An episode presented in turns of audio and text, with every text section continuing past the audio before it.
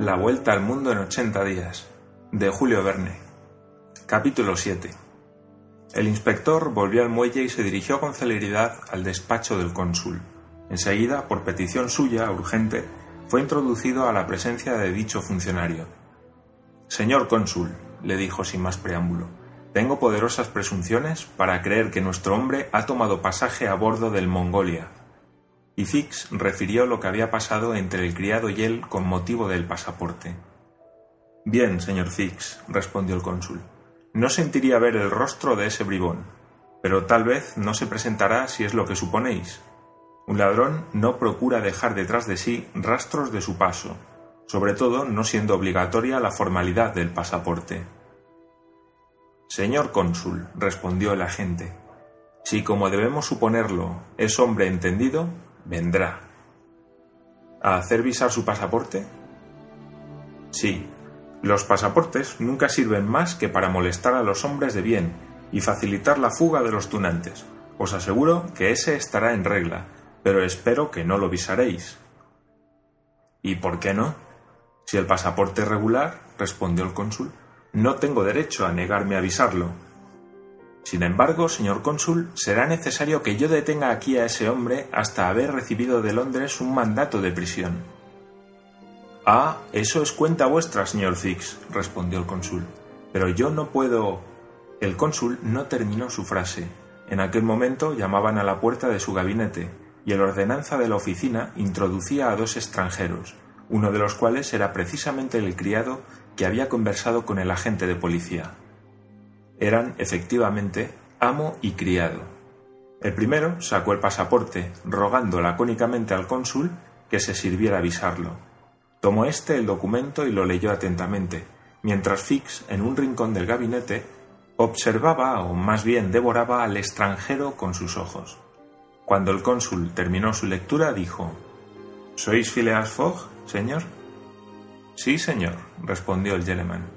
¿Y ese hombre es vuestro criado? Sí, un francés llamado Picaporte. ¿Venís de Londres? Sí. ¿Y vais a dónde? A Bombay.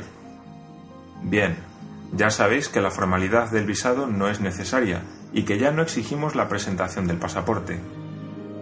Ya lo sé, señor, respondió Phileas Fogg, pero deseo conste mi paso por Suez.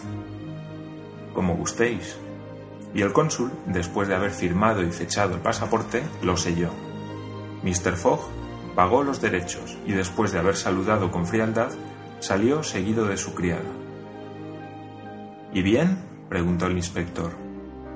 Y bien, respondió el cónsul. Tiene trazas de un perfecto hombre de bien. Posible, respondió Fix, pero no se trata de esto.